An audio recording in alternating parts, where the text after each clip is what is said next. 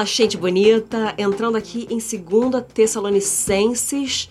Vamos lá, mas antes da gente começar, eu quero só falar um pouquinho sobre essa carta, que é muito parecida com a primeira, assim, a linguagem dela é muito, é muito parecida, o que nos leva a realmente, a linguagem e os temas, que nos leva a entender que essa carta foi, foi escrita provavelmente semanas após a primeira. Então ela aborda muito das mesmas coisas. Mas na primeira, como a gente viu, é, Paulo estava falando reforçando aquilo que ele já tinha trazido para eles e acalmando o coração daqueles que estavam pensando nos Tessalonicenses que tinham morrido e eles estavam tristes e às vezes até um pouquinho desesperançosos, pensando o que, que seria é, deles depois que morressem.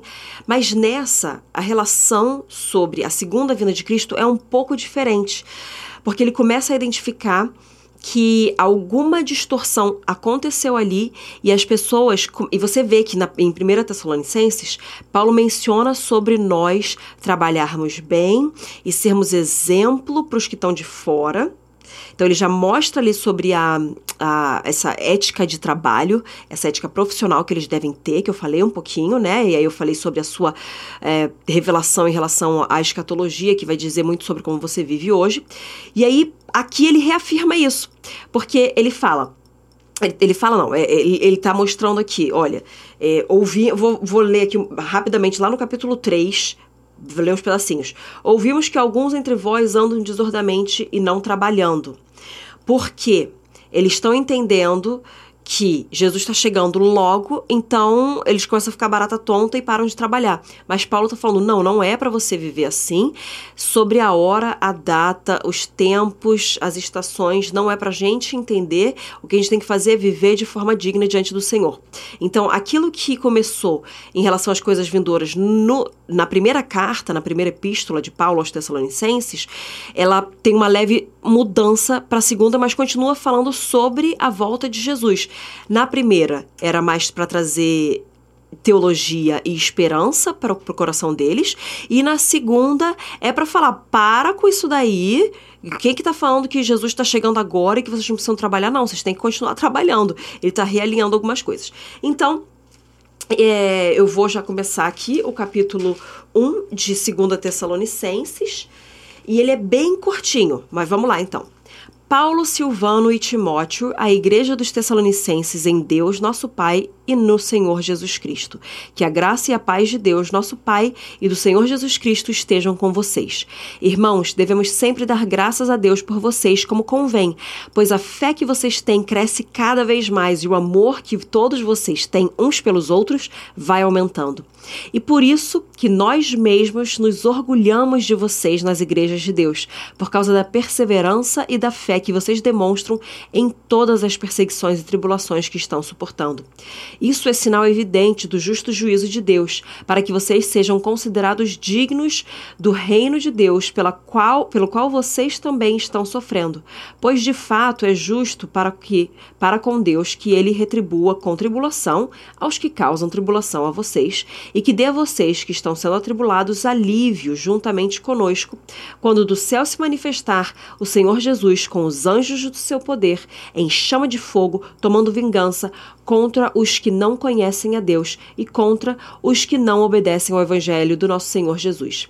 Estes sofrerão penalidade de eterna destruição, banidos da face do Senhor e da glória do seu poder.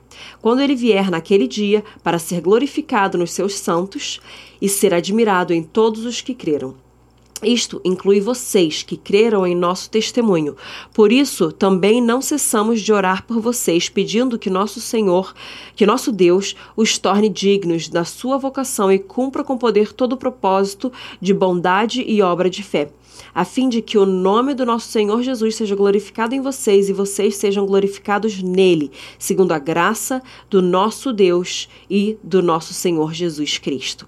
Bom, então, no versículo 3, a gente já começa a ver Paulo mais uma vez. Eu sei que eu estou sendo repetitiva, mas é porque ele fala diversas vezes aqui.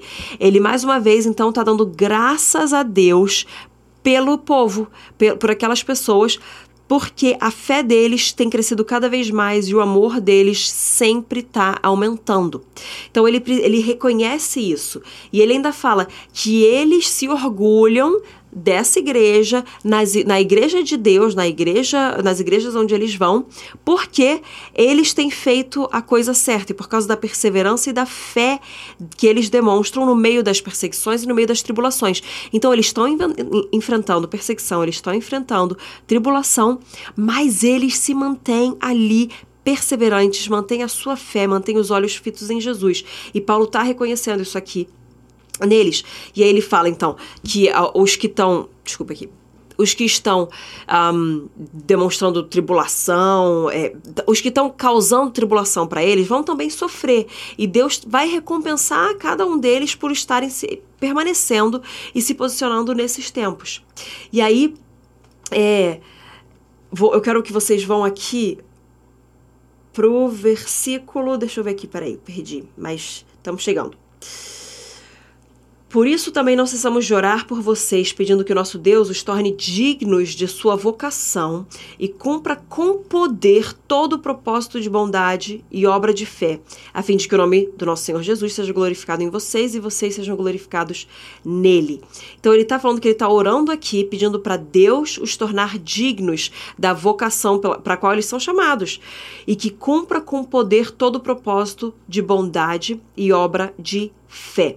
Ou seja, tudo aquilo, toda obra de bondade, todas as coisas de bondade que você vai fazer, todas as coisas que você faz em nome de Deus, não caia naquele assistencialismo, não caia no. Um, eu consigo fazer isso com as minhas próprias mãos e eu posso tomar a glória. Ele fala para que seja pelo poder de Deus, para que cumpra com poder todo o propósito de bondade e obra de fé. Ou seja, tudo aquilo que você faz de uma forma natural precisa ter um poder sobrenatural agarrado nisso, para que não seja a sua mão fazendo aquela obra, mas as mãos de Deus. As mãos de Deus, elas atuam através das suas. Nós temos que ser as mãos e os pés do Senhor aqui na terra. Sim, mas entenda que é a nossa mão e o nosso pé sendo a mão e o pé dele. Não é a nossa mão e o nosso pé sendo a nossa mão e o nosso pé, tá bom? Eu tive uma professora na faculdade que. Ai, gente, uma coisa besta, né? Falando aqui pra vocês, mas. A minha amiga fez uma pergunta muito burra para ela. Minha amiga até hoje amo e a gente sempre usou ela. Mas ela, ela falava para a professora de física que estava mostrando aquele negócio da resistência e pegou a, tava na caneta, não era caneta, era a mão na parede, ela falou assim, mas professora, a sua mão é a sua mão ou a sua mão é a parede? Porque a minha amiga, ela não entendia muito bem das coisas. E agora eu quero te perguntar, quando eu tô te mostrando aqui, a tua mão é a tua mão ou a tua mão é a mão de Deus? Gente, presta atenção. Quando você está operando uma obra de bondade e de fé, a tua mão, ela é a tua mão ou a tua mão é a extensão da mão do Senhor? Ou seja, é extensão de amor, de poder de cura, de poder de salvação, de poder de restauração. Qual que é a mão que está operando ali? Então lembra, sempre que você for fazer isso, a sua mão é a sua mão?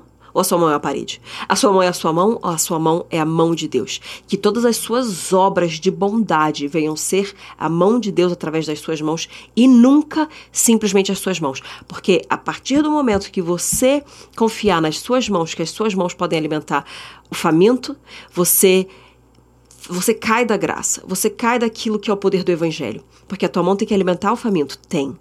Mas o faminto não pode só receber comida natural, ele precisa receber comida espiritual também. Então, fica aí com essa, que você põe aí o hashtag a sua mão é a sua mão, a sua mão é a parede, eu vou mostrar para minha amiga que eu expus ela. Mas eu acho que você não vai esquecer disso, dessa pergunta assim interessante. Mas é sua mão é sua mão ou a sua mão é a mão de Deus? Que Deus te abençoe e nos vemos no capítulo 2.